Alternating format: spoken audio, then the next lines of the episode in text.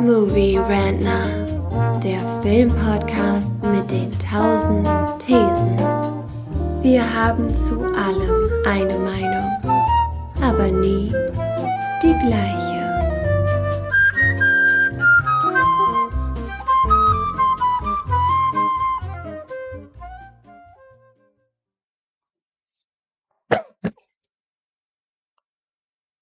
Rentner. Das Magazin im Magazin, in dem wir über aktuelle Filme, Serien und Angebote des Streamings reden. Unser heutiges Thema ist eine Streaming-Serie von Netflix. Die hat Netflix von AMC gekauft, wo die Rechte an der Figur liegen. Denn es handelt sich um eine Spin-off oder eine Prequel-Serie vielmehr zu der weltbekannten und von vielen Menschen als beste Serie der Welt gebrandeten Serie Breaking Bad. Die Rede ist natürlich von Better Call Saul. Das ist das Prequel, in dem es um den Anwalt aus Breaking Bad geht, Saul Goodman, von dem wir hier erfahren, dass er in Wahrheit Jimmy McGill heißt und ähm, immer schon so ein kleiner Side-Hustler war, immer schon so kleine, ja, Gaunereien am Start hatte, so kleine, kleine Trickbetrügereien als äh, Slipping Jimmy und ja, nach und nach entfaltet sich anhand dieser Figur des Slipping Jimmy innerhalb von sechs Staffeln, also es sind jetzt genau fünfeinhalb, die, die äh, erschienen sind, entfaltet sich so der, der, diese Figur, die später einmal Saul Goodman werden soll. So langsam werden wir ein Teil davon, wie er zu dieser schillernden Figur aus Breaking Bad wird. Und das Ganze ist schon auf einem erzählerisch und auch narrativ äh, auch von der Inszenierung hier auf einem sehr, sehr hohen Niveau, sehr dicht inszeniert, sehr äh, auch anspielungsreich und ja, man muss als Zuschauer auch ein bisschen Gehirn mitbringen. Das ist, glaube ich, keine Serie für Leute, die sich einfach nur berieseln lassen wollen und ihr Gehirn ausschalten wollen beim Fernsehen äh, gucken.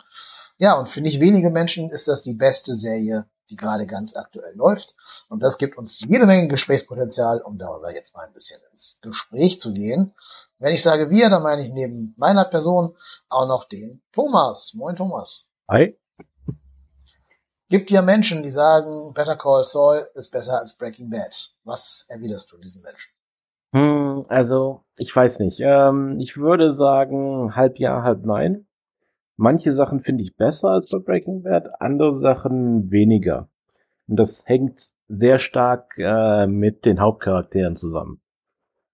Ich weiß nicht, ob ich da schon jetzt drauf eingehen soll. Ähm, einfach so.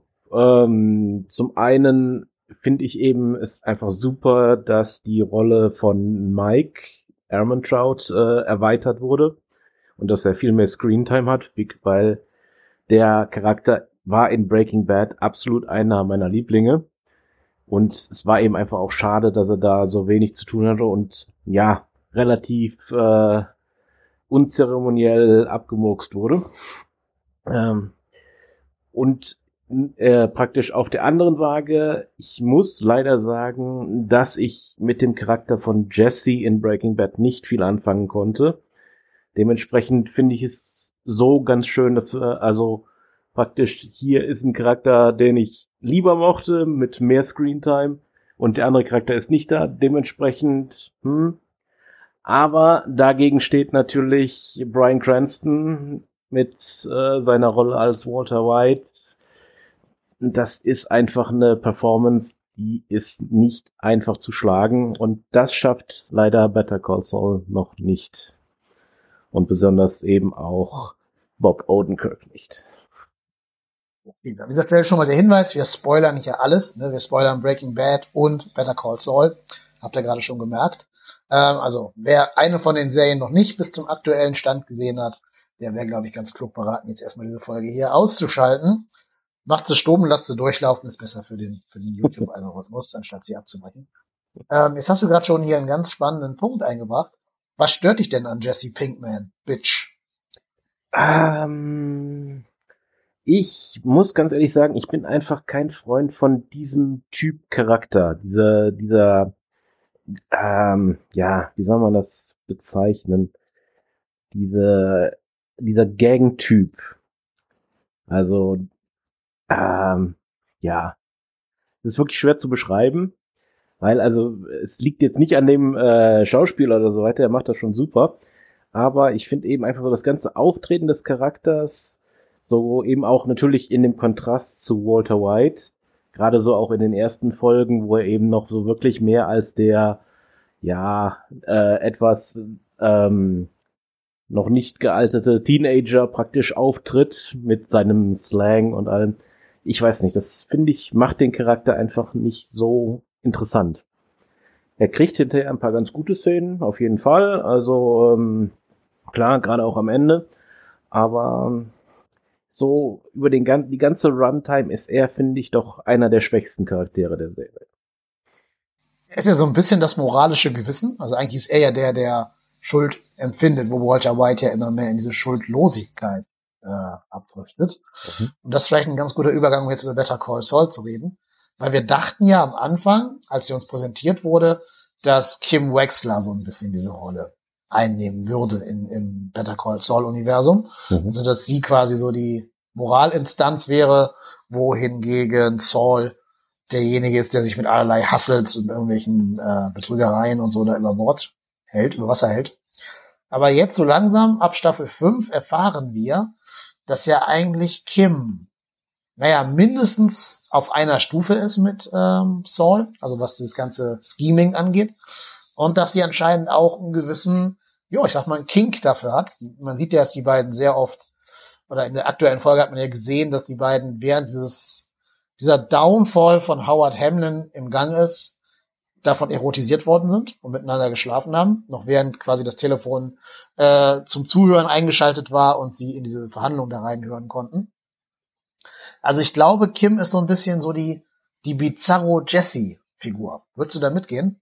Ja, schon. Also, das hat äh, wirklich so ein bisschen mehr was von Bonnie und Clyde, ne? Also, die beiden hängen da schon irgendwie zusammen drin und ich glaube, der einzige Unterschied ist, dass sie selbst äh, immer noch sich so, ja, praktisch, sie will sich noch als jemand Aufrechtes sehen, während Jimmy so allmählich es aufgegeben hat und einfach sagt, ja, die Welt geht mir, mir nicht besser um, dann mache ich das jetzt auch so.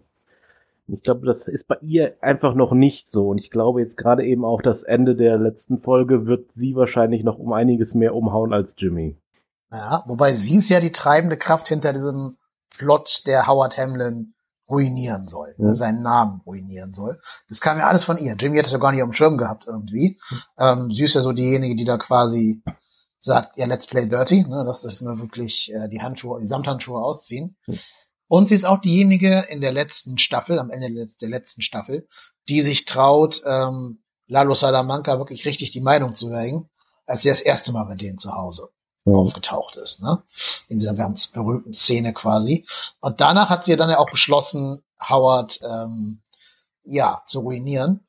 Also ich, ich habe das Gefühl, dass diese Begegnung und dieses mit Lalo Salamanca, dem krassen Kartelltypen, ähm, richtig so toe-to-toe -to -toe zu gehen, dass sie das quasi, ja, dass sie das gefallen hat, dass sie das cool fand, dass sie sich da selber mächtig gefunden hat und dann darüber auch ähm, diesen Kick wieder gesucht hat, eben indem sie diesen Howard-Plot in Gang gesetzt haben. Doch, auf jeden Fall. Also der, da stimme ich dir zu. Ich glaube nur eben, dass sie das ähm, selber noch nicht so wahrgenommen hat. Also ich glaube, sie fühlt sich eben weiterhin da noch im Recht, gerade eben auch Howard gegenüber, der ihr ja auch in der Vergangenheit häufig mal ganz übel mitgespielt hat.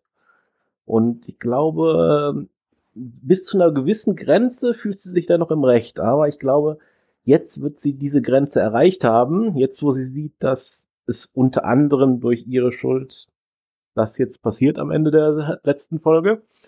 Ähm, ich denke, das wird sie wahrscheinlich dazu bringen, das Ganze wieder runterzuschrauben. Vielleicht wird es sie so, äh, sogar dazu bringen, äh, Jimmy zu verlassen und ja, im Endeffekt dahin zu gehen, wo auch immer sie ist.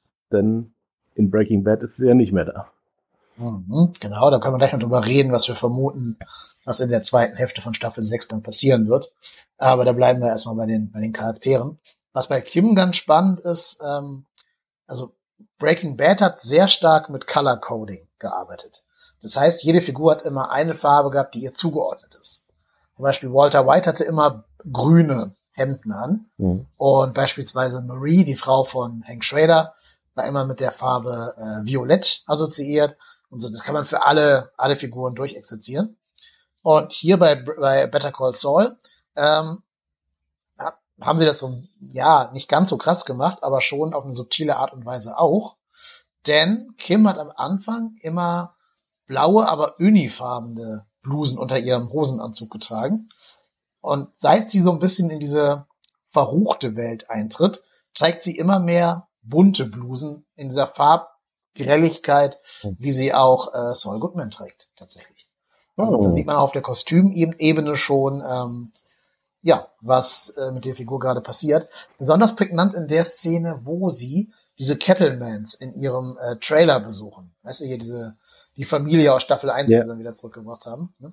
Und da trägt sie so eine richtige, so eine richtige Saul Goodman Farbkombination. So ein schreiendes Oberteil, also farblich schreiend. Ähm, damit, das ist ja auch die Szene, wo sie dann das Kommando übernimmt, ne? wo sie halt eine von diesen Saul Goodman Reden quasi hält, um die Kettlemans da auf Linie zu bringen. Ja, und das finde ich total spannend, dass da auch in dem Kostümdepartment solche Überlegungen stattfinden. Ja, definitiv. Also das sind eben so Sachen, die äh, merkt, man immer erst so beim dritten oder vierten gucken und vielleicht noch mit ein bisschen Zusatzmaterial. Aber ja, das ist schon ein sehr interessanter Aspekt. Ja, und dann ist es ja auch nicht nur eine Prequel-Serie für die Figur Saul, sondern hast du ja auch schon gesagt, Mike Ehrmantraut, aber auch ähm, Gus Fring, Gustavo Fring, der Chicken Man, spielen hier schon prominente Rollen.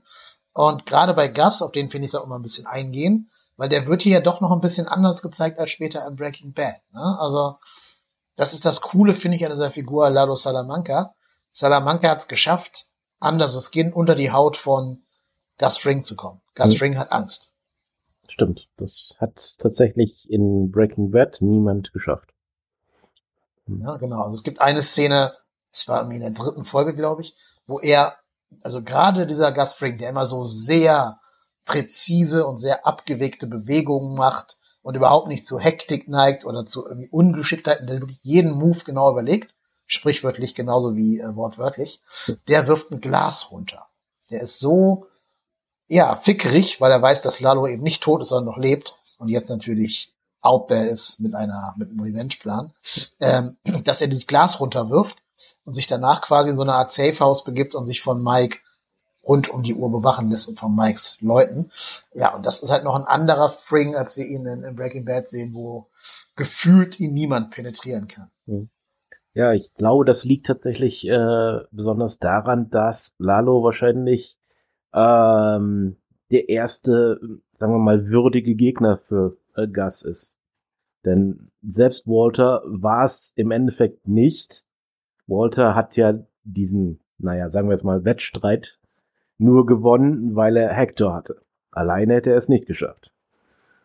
Und ich glaube, zwischen Lalo und Spring, die beiden sind schon wesentlich eher auf der gleichen Stufe. Und ich glaube, das ist für Gus ein Problem. Also gerade eben auch intelligenzmäßig glaube ich, dass Lalo sehr, ähm, sehr hoch angesiedelt ist, verglichen mit vielen anderen Charakteren in der Serie. Und dementsprechend eben auch sehr gefährlich. Ein guter Punkt, den du ansprichst. Ähm, also wahrscheinlich sogar rein vom Intellekt her Walter den beiden überlegen als, als Chemiker. Aber ähm, Walter hat es ja nicht mal geschafft, an Gas irgendwie ranzukommen. Hm. Es gibt ja die eine Szene, wo er ihn eigentlich erschießen will, auf das Haus von Gas zuläuft, in derselben Sekunde noch einen Anruf von Mike bekommt auf seinem Handy, der ihm sagt, ey, Alter, dreh um oder du bist tot. Ne? Mhm. Und das würde mit Lalo einfach nicht gehen. Du würdest Lalo gar nicht kommen sehen.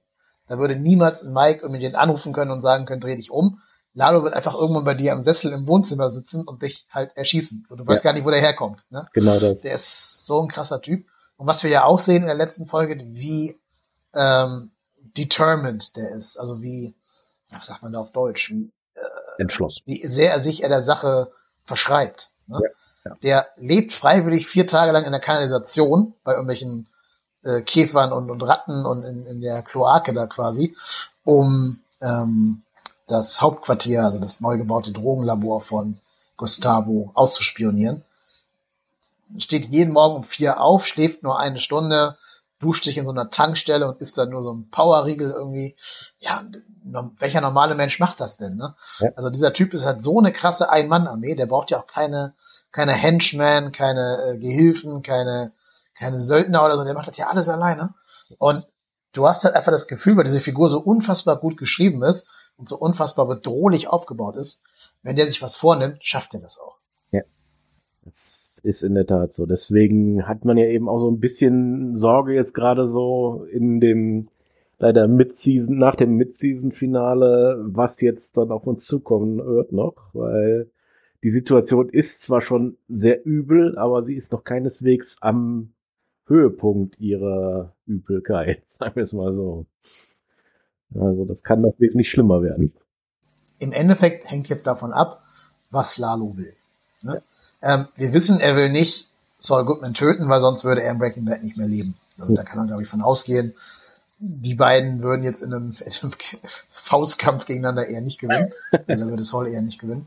Ähm, das heißt, um Saul müssen wir uns nicht die großen Sorgen machen aber natürlich um Kim. Ne? Ja. Du hast gerade schon gesagt, wir wissen nicht, was es Kim wird. Sie wird in Breaking Bad nie erwähnt. Ähm, und damit ist Kim als eine, als eine Möglichkeit von vielen natürlich freiwillig für Lalo Salamanca. Ähm, zwischendurch habe ich schon mal gedacht, die würden sowas machen wie, Achtung, Spoiler, äh, Dexter Season 4 mit dem Trinity Killer. Ne? Mhm, mh. Dass Saul einfach immer nach Hause kommt und dann liegt Kim da abgeburkst und irgendwie schönen Gruß von Lalo dabei. So ganz unzeremoniell, man sieht es auch gar nicht onscreen. Ähm, haben sie nicht getan, sie haben einen anderen Weg gegangen. Mhm. Ich bin auch nicht überzeugt davon, ob Kim wirklich stirbt, oder da reden wir nachher nochmal drüber in der, in der Zukunftsperspektive. Mhm. Ähm, wir sollten erstmal über Lalo weiterreden. Also unfassbar gut geschrieben, ähm, unfassbar gut gespielt von Tony Dalton.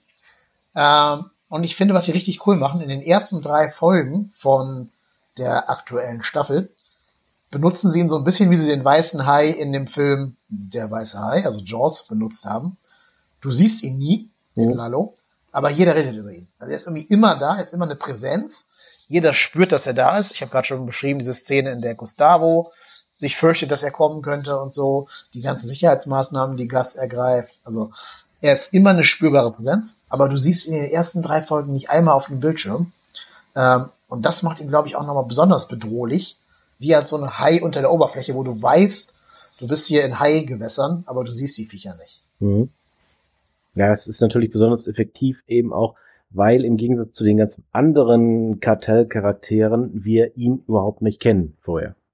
Es, er wird, glaube ich, äh, er wird in Breaking Bad hier einmal kurz erwähnt, in einer der ersten Szene zwischen Walter und Saul, wo, ähm, wo Walter Saul zu dieser Mülldeponie bringt und äh, äh Saul dann kurzzeitig davon ausgeht, dass die beiden tatsächlich von Lalo geschickt wurden, um ihn umzubringen. Das ist dann der eine Moment, wo er tatsächlich auch erwähnt wird, aber von den anderen Charakteren wissen wir wesentlich mehr. Wir wissen, was für eine Person Hector ist. Nacho zumindest können wir relativ gut einordnen und bei den anderen wissen wir es auch, aber Lalo ist noch sehr unbekannt am Anfang und wir wissen, wie diese äh, Showwriter arbeiten und wir wissen, dass die meistens sehr gute Charaktere schreiben. Deswegen hilft das natürlich dann sehr ja, das ist, ist überhaupt auch eine riesengroße Leistung, ne? dass du mit Gus Fring einen der krassesten, ich sag mal, Gegenspieler der Seriengeschichte hast. Und dann schaffst du es mit Lalo, dass der Blitz zweimal an der gleichen Stelle einschlägt, quasi, ja. ne? Und du zweimal so einen krassen Gegenspieler hast. Und die dann noch gegeneinander quasi auch noch antreten, also auf zwei verschiedenen Seiten stehen. Ähm, das ist schon sehr krass.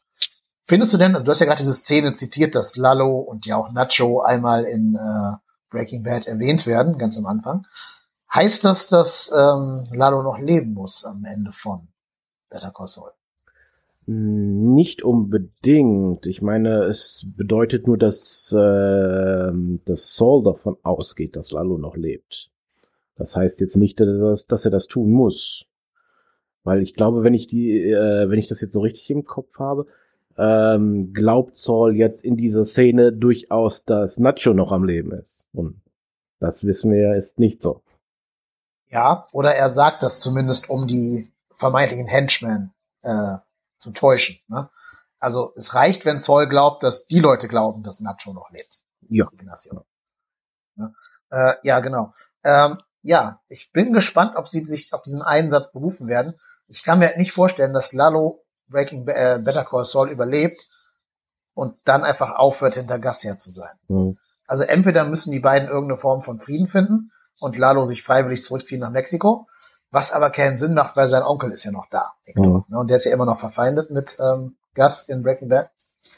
Also eigentlich muss Lalo irgendwie inkapazitiert werden. Also irgendwie muss er irgendwie nicht mehr in der Lage sein, aktiv seinen Plänen nachzugehen. Aber warum sollte dieser Haifisch von der Beute ablassen? Das kann mir nicht vorstellen. Ja, klar, auf keinen Fall. Also vor allen Dingen ja auch, da ja äh, Gus irgendwann in Breaking Bad das gesamte Kartell umlegt, da hätte Lalo entweder hätte er dabei sein müssen oder er hätte danach irgendwas unternommen, weil das ist nicht etwas, das so ein Charakter einfach übersehen würde.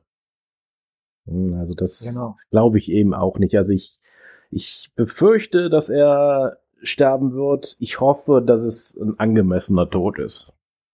Mhm. Aber das haben sie jetzt immer ganz gut hingekriegt, dass die Leute auf eine, also zumindest jetzt nicht, ja, angemessen schwierig zu sagen, aber ähm, auf so eine richtig fiese Art sterben, ne, wo du es auf jeden Fall im Gedächtnis hast. Ähm, genau. Ja, was ich mir auch vorstellen kann, wir wissen ja gar nicht ganz genau, wie viel Better Call Saul vor Breaking Bad spielt. Saul ist ja jetzt schon an dem Standpunkt, wo er schon alles hat, was er braucht, um in Season 2 von Breaking Bad eingeführt zu werden. Mhm. Also theoretisch kann es ja sein, dass alles, was wir gerade sehen, schon parallel zur Season 1 von Breaking Bad läuft. Durchaus möglich, ja. Ne? Also es könnte so ein, so ein Westworld-Ding sein, wo sie mit Zeitebenen so ein bisschen äh, spielen. Ähm, und dann wäre es ja so, dass es sein kann, dass dieser Satz, Lalo, äh, hat Lalo euch geschickt, quasi noch äh, zur Zeit spielt.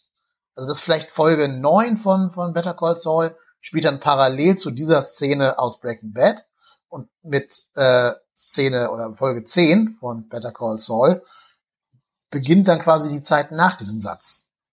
Hm. Oh, das könnte sein, ja. Wir wissen ja auch, dass Brian Cranston und Aaron Paul äh, auftauchen werden hm. in Better Call Saul. Also die beiden, sprich äh, Walter und Jesse, werden da mitspielen.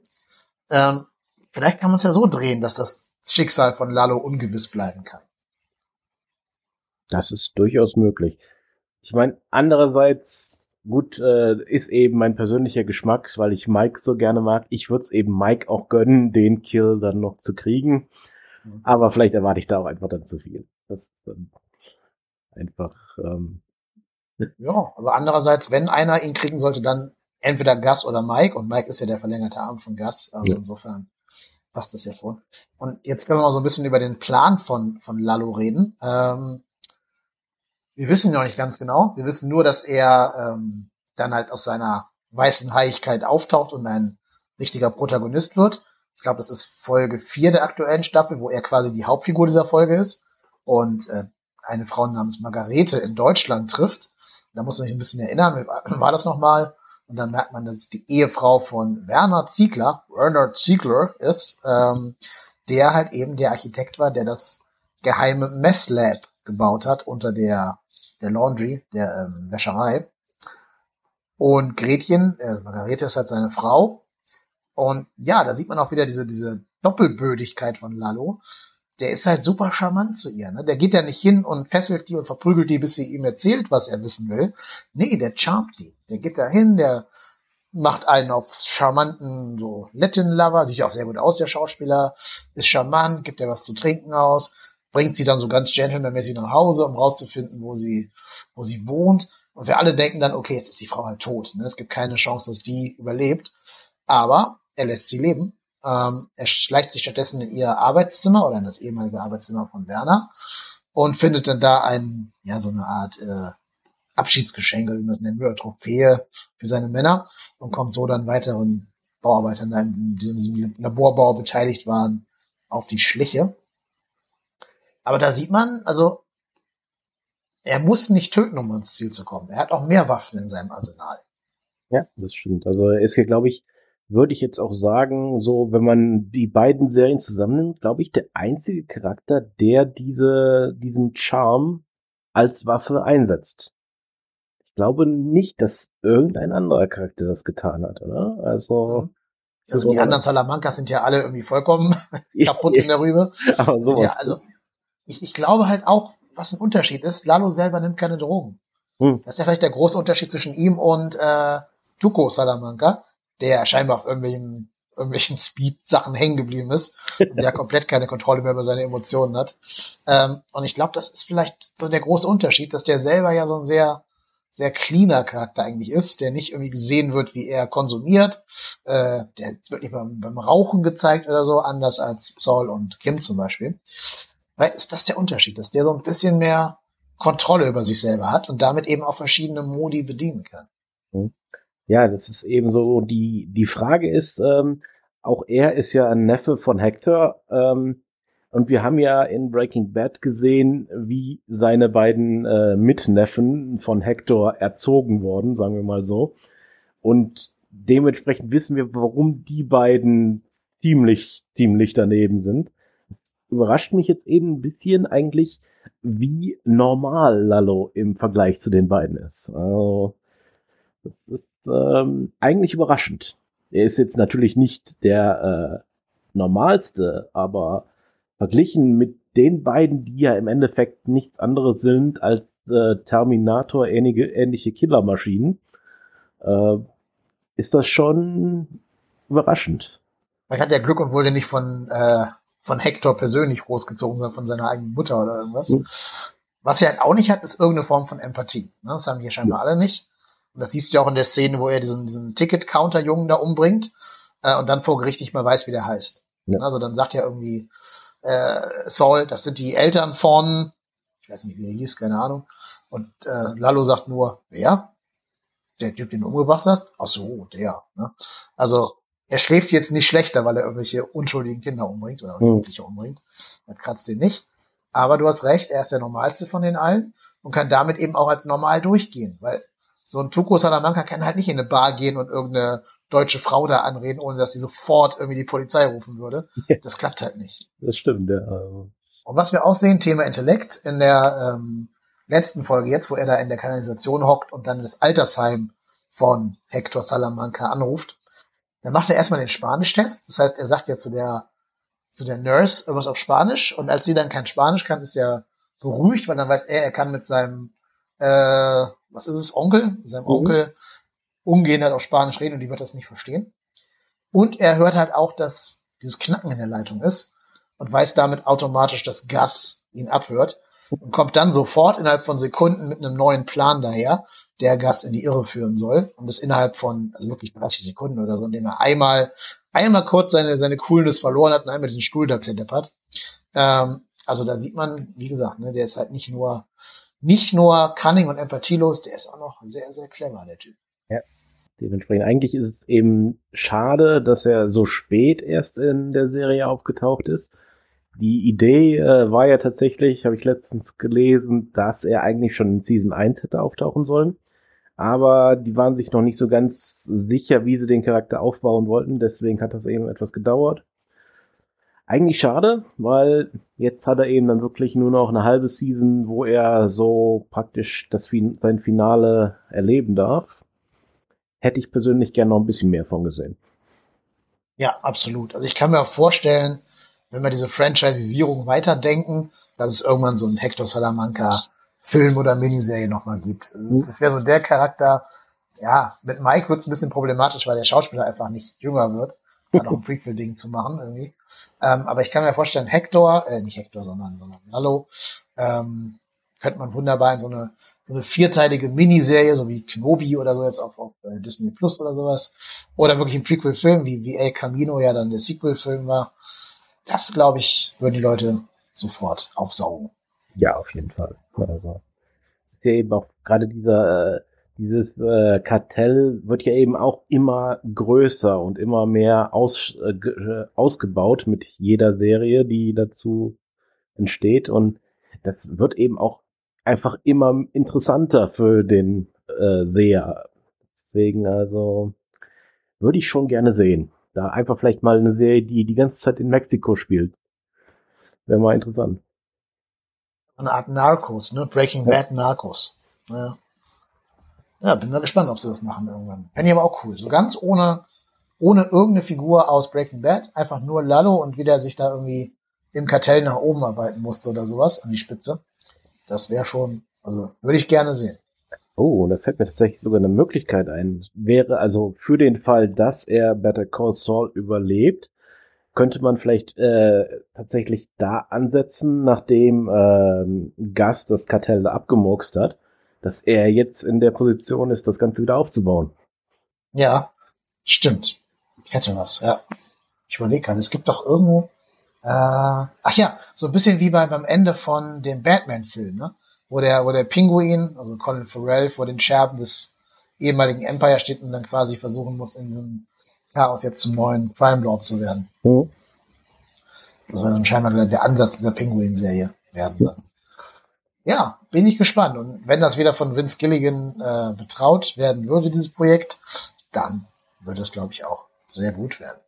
Auf jeden Fall. Aber ähm, ich finde, wir sollten mal zurück zu, unseren, zu unserer Hauptfigur. Wir haben jetzt über alle Figuren geredet, außer über Saul selber. Ja. Ähm, den sehen wir ja in der ganzen Staffel, wie er gemeinsam mit Kim am Downfall von Howard Hamlin ähm, arbeitet. Howard ist der ehemalige Partner seines Bruders Chuck und wir wissen ja, dass Chuck ja eigentlich derjenige war, der Jimmy so ein bisschen klein gehalten hat und der ihm auch nichts zugetraut hat, der ihm also immer nur diesen, diesen Postarbeiterposten da gegeben hat, wo er die Briefe sortieren durfte und ihn aber nie irgendwie als echten Anwalt äh, wahrgenommen hat. Und das, obwohl Saul derjenige ist, der sich um seinen äh, psychisch kranken Bruder kümmert, als der diese, diese Elektrophobie entwickelt. Ähm, also er hat mir jeden Tag um die Essen gebracht und die Zeitung und so. Und hat ihm aber trotzdem nie verziehen, dass es Chuck war, der ihn am Ende klein gehalten hat. Und am Ende ist ja sogar Chuck derjenige, der versucht, Saul dann zu verraten, ähm, was aber nur daran scheitert, dass Saul ihn eben double crossed und mit diesem, ähm, also mit diesem Scheme in, welche Staffel war das? Staffel 3, glaube ich, oder Staffel 4, quasi ja auch ein bisschen in den, in den Selbstmord dann getrieben hat, mehr oder weniger. Und ich habe das Gefühl, diese Schuld lastet immer noch auf der Figur. Goodman, auch wenn er selber das nicht eingestehen kann. Aber ich glaube, dieser ganze Plot gegen Howard Hamlin dient dazu, dass ähm, er quasi Chuck noch ein letztes Mal eins auswischen will. Und da geht's gar nicht um Howard, sondern das ist für aus, aus Sauls Perspektive ist das ein Proxy für Chuck. Ja, ich glaube, da hast du absolut recht. Ähm, es ist ja tatsächlich eben auch die Frage, die Howard jetzt in der letzten äh, Folge gestellt hat, was er denn tatsächlich getan hat, um das zu verdienen. Und Jimmy hat keine Antwort darauf. Und ich glaube, das ist nicht einfach nur Teil seiner äh, Scharade. Ich glaube, er hat wirklich keine Antwort darauf. Sicherlich, Howard war jetzt nicht unbedingt äh, der freundlichste zu ihm, aber im Endeffekt hat sich ja wirklich nach einiger Zeit herausgestellt, dass Howard eigentlich ja nur auf Anweisung von Chuck die ganzen Sachen gegen Jimmy gemacht hat und eben unter anderem eben auch gegen Kim. Und dementsprechend gibt eigentlich relativ wenig, was Howard jetzt wirklich Jimmy schulden würde. Und ich glaube, deswegen hast du durchaus recht. Äh, das ist einfach, ich glaube, er will, er will, glaube ich, wahrscheinlich einfach die Firma an sich zerstören, eben weil sie noch den Namen McGill trägt. Und Howard ist dann im Endeffekt einfach ein, einer, der äh, mitgerissen wird von diesem Plan. Mhm. Ja, glaube ich nämlich auch tatsächlich.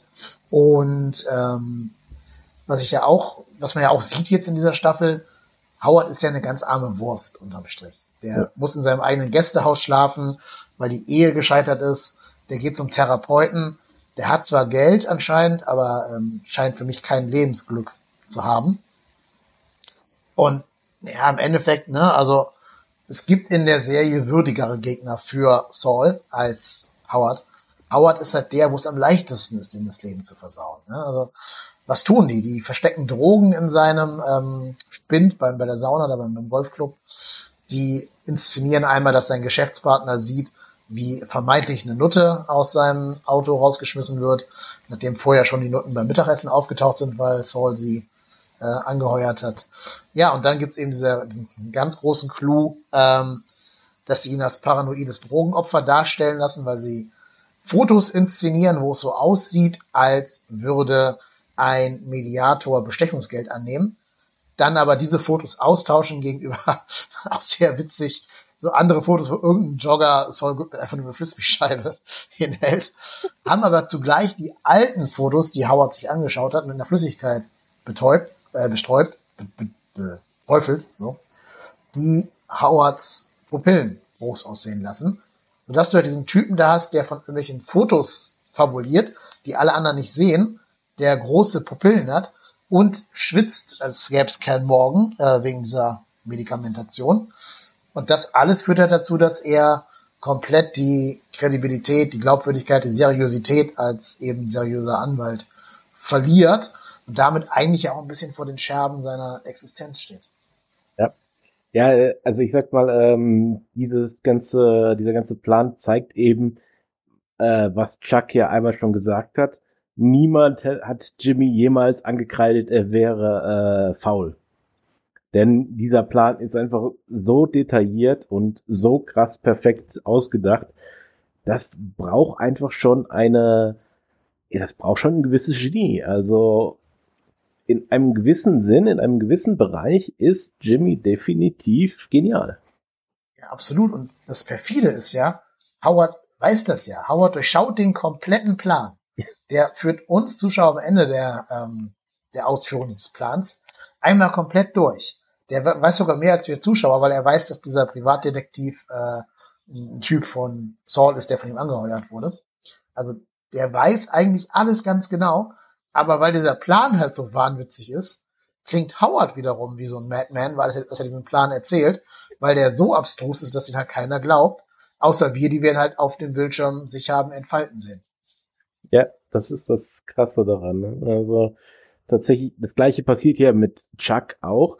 Auch Chuck durchschaut ja immer wieder Jimmys ganze Pläne, aber eben weil niemand glaubt, dass Jimmy dazu fähig ist, sowas durchzuziehen, so lange und komplexe Pläne, deswegen halten dann hinterher alle Chuck für verrückt.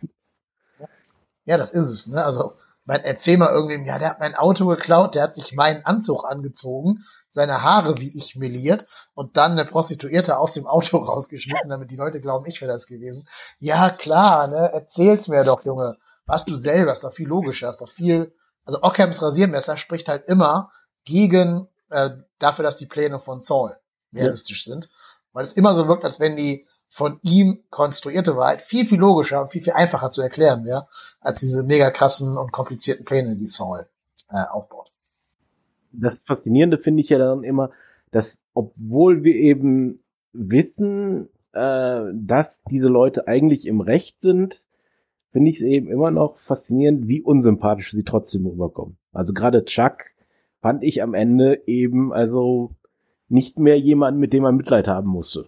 Auch wenn er komplett von Jimmy ruiniert wurde. Aber mhm.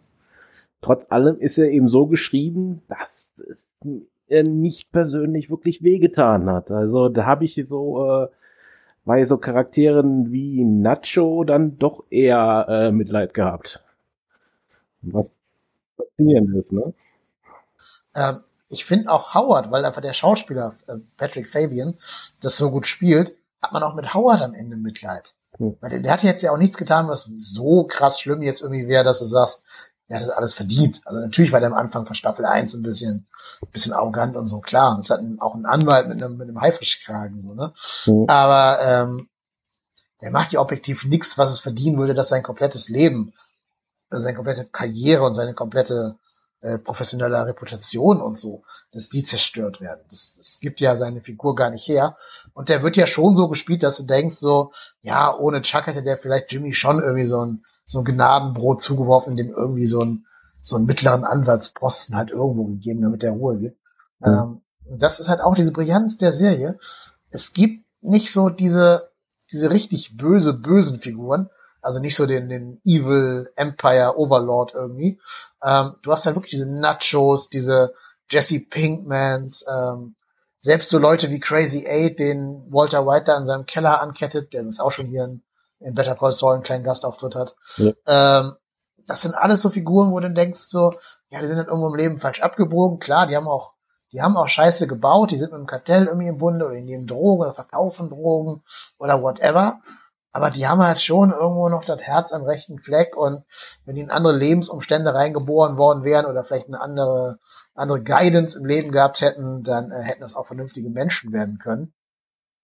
Da muss man halt sagen, ist tatsächlich Walter White noch der wurde am Ende sagst, der hat jetzt so diesen Point jenseits jeder Redemption irgendwie erreicht. Ähm, eher vielleicht die Nazis, die ja dann später auch noch auftauchen in Breaking Bad. Oh. Aber sonst so diese, diese richtig bösen Charaktere spart sich dieses Universum eigentlich. Oh.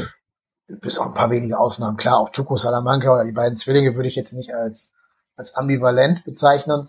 Aber selbst so ein Lalo, für den hat man ja irgendwie noch Sympathien übrig. Ähm, das ist halt schon auch eine große Kunst der Serie. Ja, auf jeden Fall. Also, das, also ich, ich würde jetzt persönlich sagen, ich finde jetzt Hector ist doch einer der absolut Bösen der Serie. Ich glaube, da ist jetzt äh, sehr wenig Sympathie für diesen Charakter übrig. Also im Endeffekt seit äh, seinem ersten Auftritt, ne, also schon in Breaking Bad, wo er Gastfreund einfach so aus äh, im Endeffekt ähm, ja praktisch überraschend umnietet und das Ganze dann auch noch höchst amüsant findet glaube, also bei dem habe ich jetzt sehr wenig Sympathien.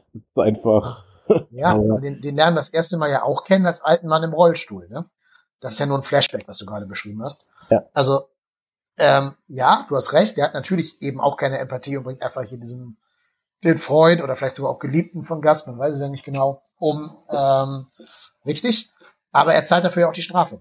Er muss dafür ja jetzt zehn Jahre oder was als so ein ja, so, so ein Gemüse halt im Rollstuhl äh, vor sich hin vegetieren, der nur mit dieser Klingel kommunizieren kann. Ja. Also er hat ja schon seine persönliche Vorstufe der Hölle quasi erreicht. Im Endeffekt schon, nur tatsächlich, das finde ich ja das Faszinierende. Ähm, er ändert sich dadurch ja absolut gar nicht. Ne? Also selbst jetzt am Ende nach Nachos Tod lässt es sich ja nicht nehmen, dann auch trotz all seiner Behinderungen noch selber eine Kanone in die Hand zu nehmen, um in den Leichnam von Nacho noch selber ein paar Kugeln reinzuschießen. Das ja. ist eben, also er ist eben wirklich auch äh, ganz, ganz weit jenseits von irgendwelcher Redemption. Rollstuhlfahrer oder nicht. Das finde ich eben eigentlich so ganz interessant, weil natürlich, das ist ja immer so äh, die Gefahr, die äh, Serienschreiber eingehen, wenn sie einen Charakter im Rollstuhl zeigen, besonders wenn der eben auch noch so stark äh, behindert ist wie Hector dass eben sehr schnell, dass man eben die Gefahr läuft, ähm, wie sagt man das am besten, ihn zu positiv darzustellen, weil man Angst hat, dass man sonst äh, in der in ein, äh, eine schlechte Repräsentation kommt. Ich weiß nicht. Hm. Dass einem sonst die Behindertenlobby auf dem Dach, aufs Dach steigt. Sowas in der Richtung, ja, genau. Ja. Das ist richtig. Ähm, ich finde, das Problem umschiffen sie, in dem er halt einfach immer als Arschloch dargestellt wird, auf dem Rollstuhl. Das ist ja auch wieder toll gespielt von dem Schauspieler, dass der es halt schafft, selbst das Drücken einer Glocke wie so ein, so ein Akt des Arschlochseins irgendwie darzustellen. Ne? Und er muss ja auch derjenige am Ende sein, der dann selber die Glocke, also den, den Auslöser drücken, drücken will, um Gustavo umzubringen will er sich auch nicht nehmen lassen. Da geht er sogar selber für mit drauf bei der ganzen Aktion. Hauptsache, er hat dann seine Rache bekommen. Ja. Nee, das stimmt. Also Hector ist äh, wirklich jenseits dieser Redemption. Wahrscheinlich alles Salamancas, ne? Also ja. natürlich kannst du auch einen Lalo nicht redeemen, das ist schon klar. Trotzdem, das haben wir gerade herausgearbeitet, wir würden uns halt liebend gerne einen Prequel-Film von, von Hector anschauen, äh, von, von Lalo anschauen. Das ist ja schon, spricht ja schon auch für eine gewisse Sympathie, die man dieser Figur entgegenbringt, so wie man halt auch so Leuten wie Hannibal Lecter oder so Sympathie entgegenbringt. Also in dem Sinne. Oder so ein Emperor Palpatine. Das ist eben einfach ein hervorragender Charakter. Ob ein Böse ist oder nicht, spielt da eigentlich keine Rolle. Es ist einfach interessant, diesen Charakter handeln zu sehen. Ja, ja ganz genau. Ja, und dann am Ende das große Mid-Season-Finale von Season 6. Howard fährt dann rüber zu Kim und zu Saul, um die beiden zu konfrontieren, was das soll. Hat schon ein bisschen was getrunken. Ähm, man sieht, wenn er reinkommt, dass die Kerze flackert vom Windzug. Da steht er drin und dann kommt der Satz, den du gerade schon gesagt hast. Ihr habt das nicht gemacht, um, äh, weil ich euch irgendwas getan habe. Ihr habt das gemacht, weil ihr es geil findet, weil ihr es konntet, weil ihr darauf irgendwie einen, einen abgeht, irgendwie, weil euch einer abgeht dabei. Und man denkt das wäre das Finale der Mid-Season. Diese Konfrontation zwischen Howard und, und Saul. Ich habe sogar kurz überlegt, ob Howard vielleicht jetzt eine Waffe ziehen würde, da er jetzt so am Tiefpunkt angekommen ist oh. und vielleicht dann auf Kim schießt oder irgendwas. War ja ein bisschen angetrunken, also ich hätte mir schon vorstellen können, dass er da irgendwie gerade nicht Herr seiner Sinne ist. Aber es ist ja alles misleading, denn wir haben ja vorher erfahren, dass ähm, Lalo am Telefon eine Botschaft hinterlassen hat, die Gas hören sollte, damit nämlich alle Wachmänner von diesen sogenannten Low Priority Targets abgezogen werden und so eben auch von Saul und von Kim. Das ist nämlich tatsächlich das, was man vorher gesehen hat. Mike hatte ja auch bei denen ein, zwei Leute deponiert, aber äh, die wurden jetzt abgezogen, um Gast zu beschützen. Und damit hat Lalo freies Spiel, um dann plötzlich in die Wohnung zu kommen. Die Kerze flackert ein zweites Mal wie in so einem Horrorfilm eigentlich. Und du weißt, okay, also jetzt ist, jetzt ist die Kacke richtig am Dampfen. Denn dann steht da plötzlich Lalo Salamanca im Wohnzimmer von Kim und Saul. Und Howard weiß gar nicht so ganz genau, wie ihm geschieht, sagt dann so, oh, I got caught up in the middle of something. Und die anderen beiden versuchen noch zu sagen, Howard, geh, hau ab, tu dich da durch, äh, hier wird's mhm. jetzt sehr ungemütlich. Aber bevor Howard so richtig sortieren kann, was gerade los ist, klebt sein Gehirn schon an dem Bild hinter ihm. Weil Lalo ihm einen Druck gegeben hat. Und dann sagt Lalo eben noch, let's talk, und dann ist die, die Mid-Season auch schon vorbei. Ja, war in der Tat, ich meine, äh, in dem Moment, in dem Lalo in der Wohnung erschienen ist, war eigentlich dann mir schon klar, was passiert, weil das hat einfach so einen gewissen Flow, den hatte man eben einfach schon vom Breaking Bad. Man weiß in so einer Situation, irgendjemand stirbt jetzt. Und es passte dann einfach hervorragend, dass es dann Howard war. Wirklich eben schade eigentlich um den Charakter. Er hat es auf jeden Fall nicht verdient, aber das passt eben einfach hervorragend zu Lalo, dass er einfach sagt, äh, der war dann jetzt im Weg. Vor allen Dingen ist das Gehirn ja genau auf das Bild gespritzt, hinter dem der ganze Plan von Saul und äh, Kim immer hängt. Oh. Nehmen wir dieses Bild ab und dahinter hängen ja dann diese, diese Karteikarten da mit den, wo die Pläne draufstehen, die Etappen des Plans. Also nochmal sinnbildlich dafür, der Plan ist nach hinten losgegangen und hat jetzt quasi jemanden das Leben gekostet, weil er ja nur da war, um ihn zu konfrontieren, weil sie halt vorher sein Leben ruiniert haben, oder zumindest seinen Beruf ruiniert haben. Ähm, und das wird ja auch spannend, jetzt kommen wir so ein bisschen in das spekulative Segment. Irgendwann wird Saul ja mal erklären müssen, was mit Hector, äh, Howard passiert ist. Also warum der da tot am Boden liegt oder wo der hin verschwunden ist oder so. Die müssen das Auto entsorgen, weil der bestimmt mit seinem Namaste Porsche da, oder was das sein mag, oh. bei dem aufgetaucht ist. Das hat bestimmt noch jemand gesehen, dass dieses sehr auffällige Auto da vor der Tür steht und so. Also allein das jetzt, wenn einfach jetzt abhauen würde, allein das würde Saul und Kim schon vor Riesenprobleme stellen, dass äh, sie erklären müssen, was passiert ist, wo die Leiche hin ist und so. Richtig, also da bin ich noch nicht von überzeugt, wie sie das machen wollen. Es ist gut möglich, dass die, äh, dass dann Mike da wieder ins Spiel kommt. Er ist ja wohl so eine seiner Aufgaben für solche Probleme zu sorgen. Das haben wir ja schon in Breaking Bad gesehen, als er sich um Jessys Freundin gekümmert hat. Und könnte ich mir jetzt vorstellen, dass der dann sich eben um die Erledigung all dieser Sachen kümmert, Auto und so weiter. Aber irgendwer wird Fragen stellen. Und das wird schwierig. Ja, also sie müssen es irgendwie als Selbstmord drehen, glaube ich, ne? Mhm. Sie müssen irgendwie das so machen oder, oder, dass er besoffen Auto gefahren ist, mit dem Auto irgendwo gegengefahren ist, komplett verbrannt ist, damit keine Spuren von der Leiche übrig bleiben oder sowas. Ich, ich denke mal, so kann man es irgendwie drehen. Mhm. Dass sie sagen, okay, der ist zu uns gefahren, der hat uns konfrontiert, uns angeschrien und so, war schon sehr betrunken, ist ins Auto gestiegen und weggefahren. Wir haben versucht, ihn aufzuhalten, dann ist halt irgendwo gegengefahren und die Karre ist ausgebrannt oder eine Klippe runtergefallen. Da weiß der Geier, Hauptsache da wird keine Leiche gefunden, die irgendwelche DNA-Spuren untersuchen lässt. Ja. ja, genau. Was glaubst du denn ist Lalos Plan? Also warum ist er bei Saul aufgetaucht, obwohl er eigentlich ja nach dem Chicken Man oder hinter dem Chicken Man her ist? Was will er von dem Anwalt? Hm. Ich bin ganz ehrlich, ich habe keine Ahnung ist wirklich ein komplettes Mysterium gerade, weil ich sehe einfach nicht, wie er davon ausgehen kann, dass er durch Jimmy oder durch Kim in irgendeiner Form an Gas rankommen kann.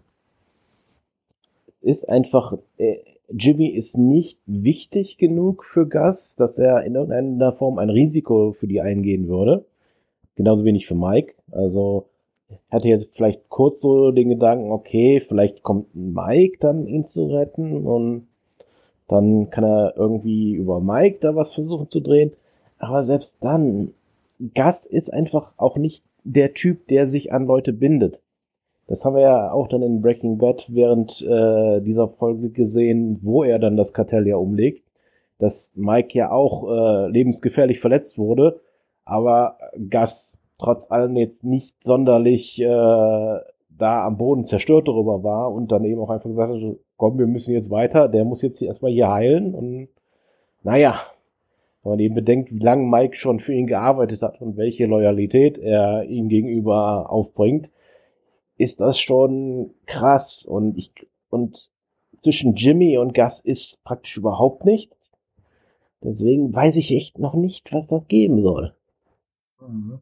Ja, ich hatte überlegt, vielleicht weiß Jimmy irgendwas über die Familie von Gus. Also dass Gus mal irgendwann, da müssen wir jetzt mal die alten Folgen schauen, ob Gus mal irgendwann erwähnt, wo seine Schwiegertochter und seine Enkelin wohnen. Dass äh, Lalo das benutzt, um Mike aus der Reserve zu locken. Also sich das kleine Mädchen schnappt oder sowas, vielleicht. Ne? Ähm, Habe ich mir überlegt. Aber ich weiß nicht, ob es da halt so einen Hinweis drauf gab. Ich habe jetzt zumindest beim Recherch, Recherchieren keinen gefunden. Hm. Ähm, also kann ich mir jetzt einfach bei Mike nicht vorstellen, weil er hat ja schon einmal das Erlebnis jetzt gehabt, dass die beiden Salamanca-Brüder äh, praktisch seine Enkelin beobachtet haben und die, sie im Endeffekt mit dem Leben bedroht haben.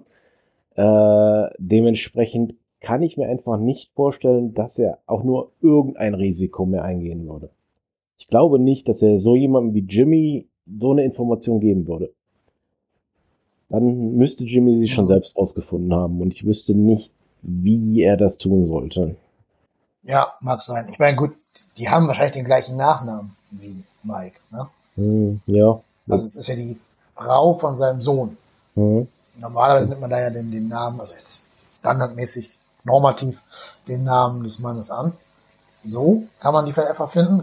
Ermantraut ist jetzt ja auch kein äh, gängiger Name in den USA. Würde irgendwie zehn Hits in Albuquerque finden, würde es wahrscheinlich. Ja. Da findest du wahrscheinlich genau zwei Leute. Ja. Ähm, wir wissen aber auch, am Ende arbeitet Walt ja noch für, für Saul. Das ist ja der Status von Breaking Bad quasi. Das heißt, die beiden, es kann ja zu keinem Bruch zwischen den beiden kommen. Stimmt. Das ist das, ja. Also, dementsprechend, ich, ich sehe einfach noch nicht wirklich den Angle, den Lalo da verfolgt. Das, äh, ich könnte mir jetzt schon eher vorstellen, vielleicht hat er ähm, durch seine Begegnung mit Kim vielleicht irgendwie eine Idee gekriegt, weil sie eben eine der wenigen war, die ihm eben auch offen die Meinung gesagt haben. Vielleicht hat er da irgendwas vor, dass es gar nicht um Jimmy geht. Eben das Ziel ist, kann natürlich sein. Mhm. Ja, ähm, ich meine, ich kann mir halt schon vorstellen, dass Saul, sagen wir mal, eine Audienz bei, bei Gus kriegen würde. Als Anwalt. Ähm, auch da wissen wir, dass die beiden ja kollaborieren miteinander in Breaking Bad. Das heißt, dieser Status muss ja auch noch hergestellt werden, dass er quasi der, der Kartellanwalt wird. Ähm, Hm. ich weiß es aber auch nicht genau. Ich habe auch noch nicht, einen richtigen Dreh habe ich auch noch nicht gefunden. Aber vielleicht wird es tatsächlich über diese Kim-Schiene irgendwie gehen.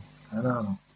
Das ist so das Einzige, was ich mir noch vorstellen könnte. Ich sehe einfach sonst nicht, wie da irgendwas möglich sein soll. Ja, aber die Serie neigt ja dazu, uns immer zu überraschen als Zuschauer. Ne? Wir sehen ja immer auf dem Bildschirm irgendwas und in Wahrheit ist es dann immer nur der Teil, das kleine Rädchen eines größeren Planes, die ineinander greifen. Ja, ist einfach schwer zu sagen. Ich meine, theoretisch ist es vielleicht auch einfach möglich, dass Lalo da hingefahren ist, schlicht und ergreifend, um Rache an Jimmy zu nehmen. Weil er jetzt meint, ja, es geht wahrscheinlich sowieso bald zu Ende, dann kann man diese Rechnung jetzt auch noch eben begleichen. Ja, möglich, aber ich finde, so hat sich die Szene davor nicht zugetragen. In der Szene davor gibt er ja diese Geheimmessage quasi ab, die ähm, äh, Saul dazu, nee, nicht Saul, sondern Gast dazu bringen soll, alle Menschen abzuziehen. Und dann sieht er eine Kakerlake. in der Kanalisation. Die guckt ja. er ja ganz bedeutungsschwanger an. Und dann siehst du an dem, an dem Schauspiel von Tony Dalton, dass die Figur jetzt umdenkt. Bei Kakalak denkt er halt an Saul Goodman. Das äh, kann man verstehen, warum. Ich meine auch, dass Chuck ihn einmal sogar als Kakerlake bezeichnet, so den Zoll. Ja. Ähm, und ändert seinen Plan irgendwie. Also, obwohl er gerade das geschafft hat, dass die Laundry nicht, nicht mehr groß bewacht wird, nur von Tyrus und seinen Leuten, aber nicht mehr von der ganz großen Heavy Army, geht's halt jetzt um, also um Saul. Irgendwas hat sich an seinem Plan also spontan geändert und irgendein Ziel hat er. Also ich glaube nicht, dass er nur hingeht und einfach nur Rache üben will oder einfach nur Saul umbringen will oder seine Frau umbringen will oder vergewaltigen will oder irgendwas, keine Ahnung. Das glaube ich halt überhaupt nicht. Der, hat, der Typ hat einen elaborierten Plan. Also der fliegt nach Deutschland und baggert Margareta an, um rauszufinden, wer die, wer die Arbeiter an diesem äh, Messlab waren. Der macht nichts irgendwie in the spur of a moment. Das glaube ich nicht. Ich könnte mir jetzt noch eine Sache vorstellen. Vielleicht will er tatsächlich Jimmys Künste als Anwalt benutzen, um rechtlich gegen Gas vorzugehen. Indem er sich selbst praktisch als, ans Messer liefert mit seinen eigenen Kartellinformationen an äh, Hank oder sonst wen rangeht und damit Gas dann auch noch mit unterzieht. Witzig, in der Anwaltsserie, ne? Ja, aber kann eigentlich nicht sein, weil Gus ist ja immer noch als großer Freund des äh, Police Departments in Breaking Bad unterwegs. Deswegen kann es eigentlich nicht sein, dass es irgendwelche rechtlichen Geschichten gegen ihn gegeben hat schon.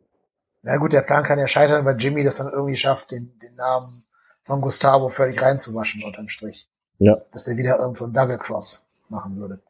Ich meine, es würde insofern passen, es ist ja eine Anwaltsserie im Tiefen des Herzens. Ne? Ja. Es ist ja eine Serie, wo es immer darum geht, dass wir Jimmy, Jimmy ist ja der Typ, der in dieser Anwaltswelt lebt und die Mike-Geschichte geht ja mehr um das Kartell. Mhm. Und wenn man diese beiden Ebenen verknüpfen will, dann macht es ja vielleicht Sinn, dass er irgendwie jetzt den Anwalt Saul äh, aktivieren möchte. Ja. Das wäre auf jeden Fall ein sehr interessanter Aspekt. Also könnte ich mir sehr gut vorstellen. Mal gucken, ob es so kommt. Ich überlege schon die ganze Zeit, ob es irgendwie, die Serie ist ja super gut darin, dass du in, in Staffel 1, Folge 3 oder so, irgend so eine, so eine ganz banale Nebenszene siehst, die jetzt wichtig wird. Ja. Ne? Wo, wo du einmal siehst, wie Jimmy, weiß ich nicht, Reinigungsmittel für seinen Fischtank kauft oder so. Und das wird dann wichtig irgendwie. Das kann ich mir halt auch gut vorstellen im ganzen Serienuniversum, dass irgendwas eigentlich schon immer da war und wir die alten Folgen nochmal jetzt alle gucken müssten, um den Plan von, äh, von Lalo zu, zu entwickeln sozusagen. Aber ja, gut, äh, so auf dem ersten Blick fällt mir auch nicht sein. Oh. Das ist, spricht halt auch für die Serie, dass es halt nicht komplett obvious ist, ne? Ja. Also ich gehe jetzt auch nicht auf Reddit, ich traue mich nicht, weil ich will auch nicht äh, gespoilert werden. Das heißt gespoilert, aber manchmal sind ja Theorien so plausibel, dass man denkt so, okay, scheiße, das ist es. Ähm, das hatte ich zum Beispiel bei Spider-Man No Way Home, dass alles, was in dem Film passiert, schon von irgendwelchen Redditoren vorausgesagt wurde. Oh. Das möchte ich mir gerne ersparen, deswegen gehe ich da gar nicht hin. Ähm, vielleicht gibt es irgendwen, der das alles zusammengepuzzelt hat. Ich noch nicht. Ich habe noch eine Theorie gelesen, ähm, vor ein paar Monaten schon, die will ich dir zumindest einmal vorstellen, da kannst du auch noch dann deine Meinung zu absagen. Die hat jetzt nichts mit Lalo zu tun, aber mit Kim. Und zwar war ja bei Kim nie so ganz klar, warum sie eigentlich äh, Hector, nee, Howard ähm, in den Ruin treiben will. Außer dass er natürlich ein paar Mal so ein bisschen, so ein bisschen Mansplaining betrieben hat und so ein bisschen herablassen, patriarchalisch war, okay. Ja, aber es ist ja noch nicht die ganz starke Motivation, äh, um jemanden komplett zu ruinieren. Und jetzt gibt es dann eine Theorie, die besagt, dass Kim auch ein Double Scheme spielt und eigentlich will sie Saul zu Fall bringen. Also ihren Ehemann Saul Goodman, Jimmy McGill. Weil wir Kim jetzt jemanden kennenlernen, der, also auch wenn du an den Flashback denkst, wo sie mit ihrer Mutter da im Auto nicht mitfahren will und so, das ist ja so ein bisschen so ein Michael Kohlhaas Charakter. Es geschehe Gerechtigkeit, auch wenn die Welt darüber zugrunde geht. Und dass sie jetzt so ein bisschen das macht, was zum Beispiel auch Forrest Whitaker in The Shield gemacht hat. Also dieselben Mittel benutzen wie die Figur, die man zum Niedergang bringen möchte, um den Niedergang der Figur einzuleiten. Ähm, die Theorie besagt, Kim findet ja in Staffel 5 oder 4 diesen zerschossenen äh, World's Best Lawyer Kaffeebecher und weiß daher, dass Jimmy sie angelogen hat. Ne? Ähm, er sagt ja, nö, nö, nichts passiert, alles easy in der Wüste, war nix. Und dann findet sie ja so einen zerschossenen Becher, aber sie stellt ihn nie zur Rede, ähm, warum er sie belogen hat. Sie sagt dann nur, ja, ich weiß in der Wüste, da ist was passiert und so, aber sie sagt nie, ähm, du hast mich angelogen, was soll das? Und jetzt ist doch die Theorie halt, dass sie in dem Moment beschlossen hat, der Typ, der mich anlügt, seine Ehefrau, der muss für all seine Verbrechen, die er schon begangen hat, jetzt auch büßen und ich bin hier die wahre Schemerin. Und dass sie ihn deshalb dazu bringt, dass er Howard zum Downfall bringt, weil ähm, Saul hat ja super viele Hinweise hinterlassen, dass er da beteiligt dran war. Also er hat ja in diesem Golfclub dauernd seinen Namen gesagt. Er sagt ja zehnmal, Saul Goodman hier, nur weil ich ein Jude bin, darf ich hier nicht rein. Was er gar nicht ist, aber ne? ähm, er hat das Lenkrad von Howards Auto ohne Handschuhe angefasst. Das heißt, da wären Hand, äh, Fingerabdrücke drauf. Ähm, also wenn man das wollte und den entsprechenden Tipp bekäme, könnte man Saul Goodman äh, mit dem mit dem Downfall von Howard inkriminieren sozusagen. Dass das Hm. quasi Kims Double ist. Tja, ich meine, einerseits äh, interessante Theorie, aber dann würde sie sich ja mit auch selbst ans Messer liefern, denn sie hat ja auch mitgearbeitet an diesem Downfall. Also schwierig. Ähm, Sie hat kein, keine Hard Evidence hinterlassen. Sie war nie am Tatort. Sie hat, diese Nutte hat sie bezahlt, diese, diese Prostituierte. Und diese Filmstudenten kennen sie. Ähm, aber sie hat nie irgendwo DNA-Spuren, Fingerabdrücke oder so dergleichen hinterlassen. Hm. Ja, ich weiß nicht. Also das ist nicht der Charakter, den ich glaube, der sie ist. Ich glaube nicht, dass sie, ähm, ja, also dass sie so hinterhältig ist gegenüber Saul zumindest. Der hat eben klar gezeigt, äh, bei Howard kriegt sie das hin, aber ich kann es mir noch nicht wirklich vorstellen. Also ich finde die Theorie sehr interessant. Könnte ein echt guter Twist am Ende werden. Aber auch dann ist ja wieder die Frage, wie soll das dann enden? Weil dann müsste ja tatsächlich dann Kim wirklich äh, aus der Welt geschafft werden. Vielleicht von Mike oder sonst wem. Alleine eben schon damit nicht durch irgendeine Verbindung von Saul zu Gus irgendwas ans Licht äh, kommt. Äh, Wäre eine klasse Szene, ne? wenn es damit endet, dass Mike Kim umbringen muss, um das Imperium von Gast zu schützen. hm. Boah, das wäre, das wäre, glaube ich, das Internet würde probieren nach dieser Szene. Ja, könnte ich äh, auf jeden Fall. Also es ist eine gewaltige Szene. Aber ich kann es mir schwer vorstellen. Oder wenn, dann muss es passieren äh, zu einem Zeitpunkt, wo Jimmy nicht dabei ist. Weil ich glaube, das ist etwas, das würde Jimmy Mike nicht verzeihen. Das stimmt. Also, wenn er es weiß. Ne? Wenn er es weiß, genau. Also Kann ja auch sein, dass man ihm erzählt, dass, dass Kim hier diesen äh, Staubsaugerverkäufer angerufen hat und er sie nie wiedersehen darf. Sie ist ja diejenige, die Karte findet, die Visitenkarte von dem Staubsaugerverkäufer. Ne? Er hat ja dieser Tierarzt da, dieser komische shady Tierarzt. Und sie ist ja diejenige, die sagt, oh, hier, Vakuum, Ersatzteil, Dingsbums da. Ähm, das war schon ein bisschen Foreshadowing, glaube ich. Vielleicht ist das das, dass wenn Jimmy sagt, du darfst die nie wiedersehen, aber sie ist dann safe, ne? Sie wird geschützt. Und dann siehst du in der letzten Szene halt so ein, ja, so ein, so ein, fast schon so ein Ende wie bei Angel, ne? Du bringst mich jetzt hier um, du. Ähm, ist ja so ein bisschen auch schon angelegt in der Szene, wo Mike äh, Walter Ziegler umbringt. Das ist ja auch das Gleiche, ne? Er will das nicht, aber der Typ hat eigentlich auch nichts Schlimmes getan, auch dass er seine Frau halt sehen möchte. Aber Mike tut, was getan werden muss. Ja, also ich, ich bin nicht hundertprozentig sicher, dass die Theorie sein kann, aber ich glaube, wenn es das ist, dann äh, wird das auf jeden Fall ein geniales Finale. Ja, auch herzzerreißend. Aber was glaubst du denn passiert mit Kim? Wird sie umgebracht? Geht sie zum Staubsaugerverkäufer oder was macht sie? Ich kann mir eigentlich schwer vorstellen, dass Saul ähm, ihren Tod so gut verkraften würde, dass er einfach so weitermacht. Hm. Und das tut er ja in Breaking Bad im Endeffekt. ne? Also er hat sich ja im Endeffekt charakterlich zwischen den beiden Shows jetzt von diesem Moment, wo er jetzt gerade ist, nicht wirklich geändert. Und daher kann ich mir nicht vorstellen, zumindest, dass er dass er weiß, dass Kim tot ist, kann ich mir nicht vorstellen. Dementsprechend entweder stirbt sie gar nicht oder es passiert wirklich geheimlich und er glaubt, sie wäre schlicht und ergreifend äh, geflohen und irgendwo anders hingegangen. Aber ist schwierig zu sagen.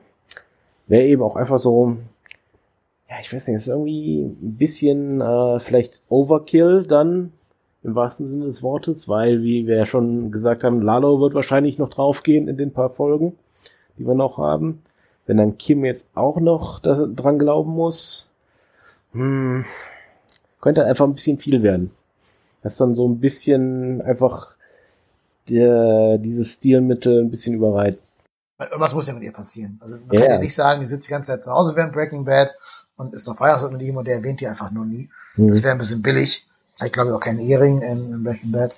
Ähm, was ihm das jetzt tut in Saul, weiß ich nicht. Ähm, nee, das wäre, glaube ich, also irgendeine eine Finalität muss ihr Charakter Arc auf jeden Fall haben. Und ich glaube, da gibt's halt nur drei Optionen. Die eine ist, sie trennt sich von Jimmy, aber so, dass sie halt nie wieder ähm, mit ihm Kontakt haben will und das halt ähm, dazu führt, dass er sie nie wieder erwähnt. Oder sie, er weiß, er kann sie nur schützen, indem er sie nie wieder erwähnt. Ähm, und sie geht halt zu dem Staubsaugervertreter und der schärft ihm ein, hier Junge, du darfst nie wieder ihren Namen nur erwähnen, denk nicht mal an sie. Sobald du ihren Namen einmal aussprichst, findet das Kartell sie.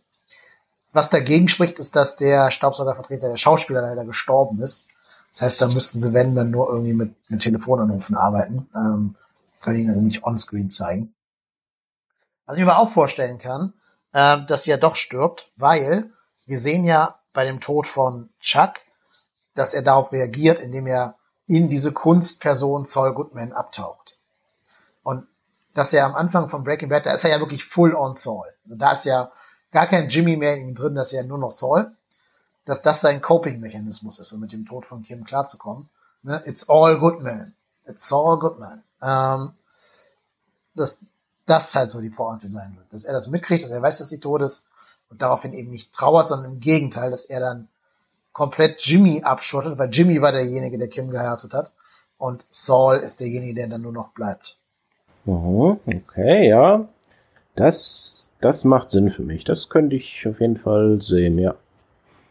Das stimmt. Also, ich, also das, äh, das macht noch sehr viel Sinn. Ich tippe eher darauf, dass es wahrscheinlich wirklich eher Zeugenschutzprogramm oder etwas dergleichen ist, weil sie gegen das Kartell was getan hat. Aber dass äh, sie stirbt und dass Saul dann so damit umgeht, das könnte ich mir durchaus auch vorstellen, ja. Spannend. Ab, ich glaube, 11. Juli geht die Serie weiter. Und dann haben wir noch, äh, ich glaube, sechs Folgen, die dann noch kommen werden. Und dann geht eine der besten Serien ja, ich sage einfach mal, der besten Serien aller Zeiten. Auf jeden Fall eine der besten noch laufenden Serien zu Ende.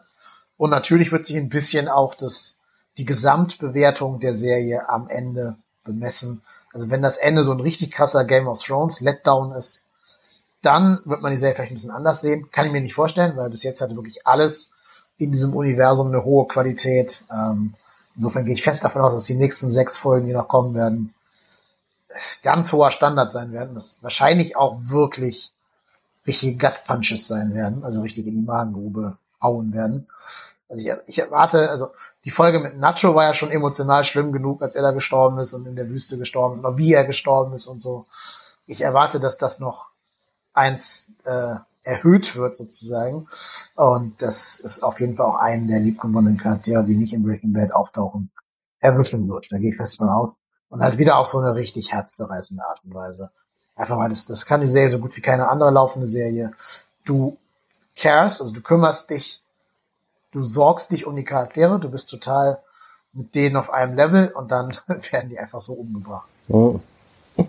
Glücklicherweise eben nicht so ähm, ja Exploitation-mäßig wie in Game of Thrones. Sonst nee, würde ich nicht. nicht mögen, aber Ganz ja. im Gegenteil. Jeder Charaktertod hat Gravitas in, in Breaking Bad und Westworld. Genau. Ne? Egal wer. Also, ich habe es gerade schon mal gesagt, selbst der Tod von so jemandem wie Crazy Eight, der eigentlich vollkommen egal ist für die, für die, äh, also den kennen wir ja nur seit zwei Folgen, als er stirbt. Da haben wir ja keine Emotionen dran. Aber der Tod ist halt unfassbar wichtig für diese Figur Walter Whites, ne? weil er das erste Mal mordet, in dem Fall. Ähm, oder ja, doch, also Notwehr, Mord, wie auch immer, kann man, muss man definieren. Ähm, so ist das halt. Die Serie gibt jedem einzelnen Tod Gravitas. Auch als am Ende von Breaking Bad dann ja fast alle sterben, hat jeder Tod dann eine Bedeutung. Ähm, das wird auch hier so sein. Das wird nicht so ein, so ein Game of Thrones Schützenfest sein, wo dann irgendwie eine, eine Kirche in die Luft fliegt, wo alle wichtigen Figuren drin waren, für die man keine weiteren Plotpunkte mehr hatte.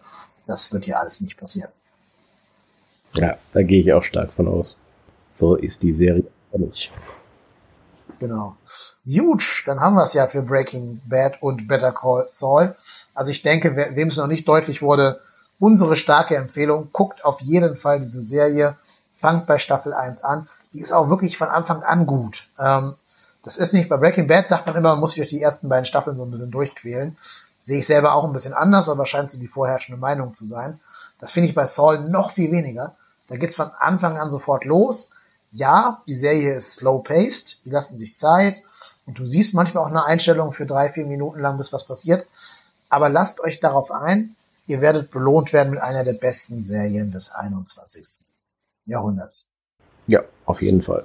Gut, dann können wir es an dieser Stelle hier auch beenden für Better Call Saul. Weiter geht's am 11. Juli. Bis dahin habt ihr also viel, viel Zeit. Sechs Wochen, um den ganzen Bums durchzubingen. Ich glaube, es ist der 15. Juli, wenn ich drüber nachdenke.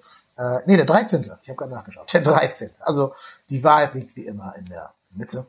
Am 13. Juli geht's weiter. Äh, guckt bis dahin alle Serien. Wenn ihr jede Woche eine Folge guckt, äh, eine Staffel guckt, dann seid ihr bis dahin up to date. So, ich bedanke mich bei meinem Gast, bei Thomas. Danke, dass du da gewesen bist. Gerne. Und wir hören uns beim nächsten Mal wieder. Vielleicht schon sehr, sehr bald, wer weiß. Ähm, bleibt uns gewogen, schaltet wieder ein, empfehlt uns weiter, lasst die Links laufen, gebt die Links in die Welt hinaus und macht Werbung für uns, damit wir irgendwann die Weltherrschaft anpeilen können, die uns natürlich zugesteht. In dem Sinne, bleibt gesund, macht es gut, bis zum nächsten Mal. Auf Wiederhören. Ciao.